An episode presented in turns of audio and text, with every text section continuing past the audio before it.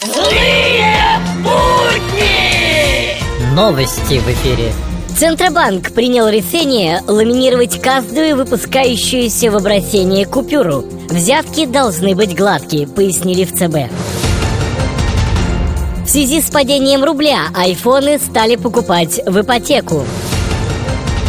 Совсем недавно 300 депутатам уменьшили зарплату на 10%, а затем 20 миллионам россиянам увеличили социальное пособие на 10%. Бюджет ничего не потерял, так как сумма совпала.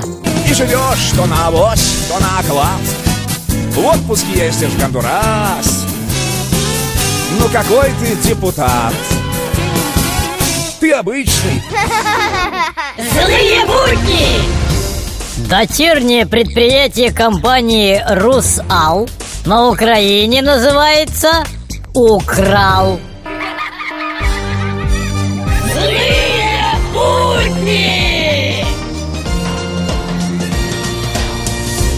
А ты знаешь, какая главная задача правозащитной организации?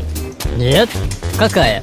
Главная задача правозащитной организации – это обеспечение права правозащитной организации заниматься правозащитной деятельностью. Помоги себе сам, помоги себе сам Я знаю, ты сможешь, я знаю В эфире авторская аналитическая программа «Вот так вот». Вот так вот здравствуйте Как же мы были неправы Когда смеялись над Дзен Псаки.